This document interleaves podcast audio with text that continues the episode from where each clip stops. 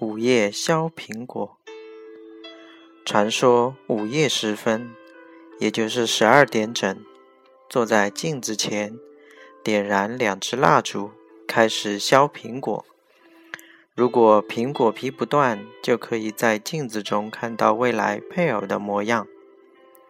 午夜时分，四下无人。王鑫看了看墙上的时钟，马上就十二点整了，于是把梳妆台的镜子擦得雪亮。然后关了灯，屋子里顿时陷入了黑暗，伸手不见五指。王鑫几乎能听见自己的心跳声，扑通，扑通，心跳声有节奏地跳动着。王鑫嘴角浅笑，擦着一点点燃的打火机，顿时镜子里出现了王鑫的容貌。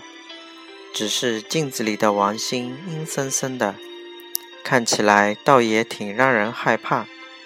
王鑫点燃了梳妆台上早就准备好的两支蜡烛，顿时黑色的屋子被燃起了两朵烛光，烛光刚好把屋子局部照亮。随着烛火的跳动，王鑫坐在梳妆台前，左手拿着一只玫红色的苹果。右手拿着水果刀，看了看墙上的时钟，只听咚咚咚，老式的时钟不偏不倚，正好敲动了十二下，就好像恶魔刚刚苏醒一般。王鑫手握水果刀，开始认真削起苹果来。王鑫一边认真地削着苹果，又一边看着镜子。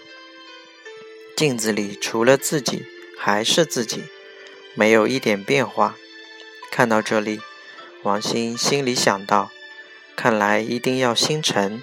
于是心里念道：“你一定要出来，我未来的丈夫。”终于，镜子一闪，镜子终于有反应了。看到这里，王鑫大喜。只见镜中先是出现一个模糊的影像，然后是轮廓。一个人形的形象慢慢出现，紧接着人影逐渐清晰。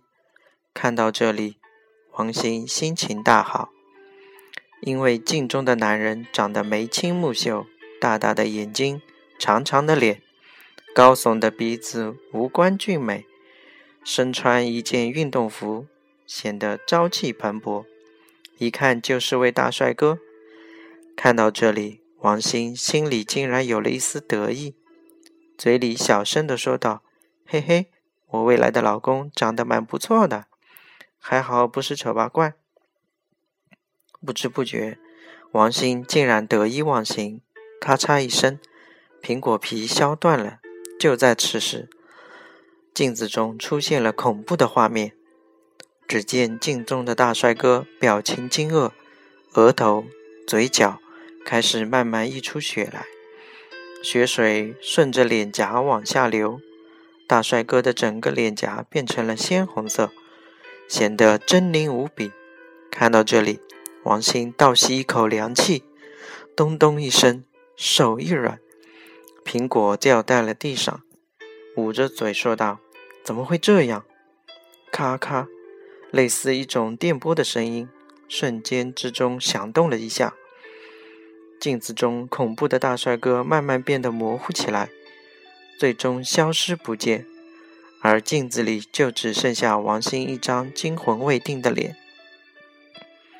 王鑫看着屋子里摇摆不定的蜡烛，再看着自己一张惨白的脸，就好像死人脸，心跳又加速跳了几倍，好像心脏随时要跳出来似的。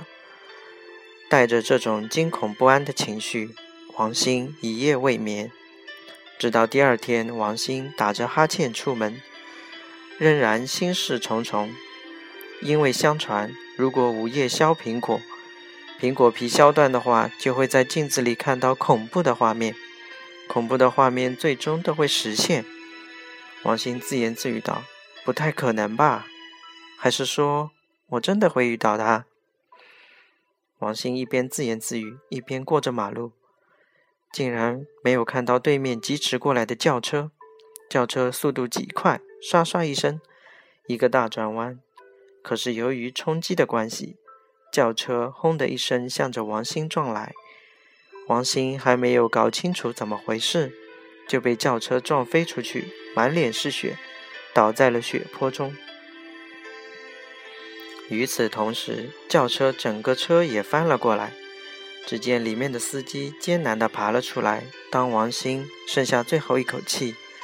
看着这位满脸是血的男人，喃喃道：“是你。”而满脸是血的男子看着同样满脸鲜血的王鑫，指着王鑫说了一样的话：“是你。”两人说完这句话，落下了最后一口气。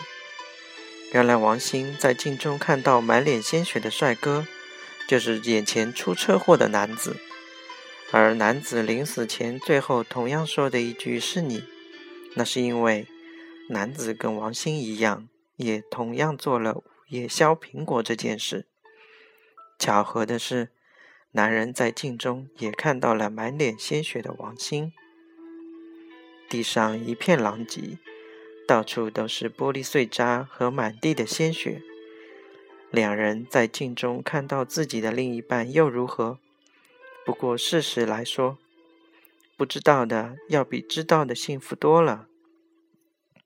恐怖的午夜削苹果竟然成了事实，也许冥冥中也应了那句话：天机不可泄露。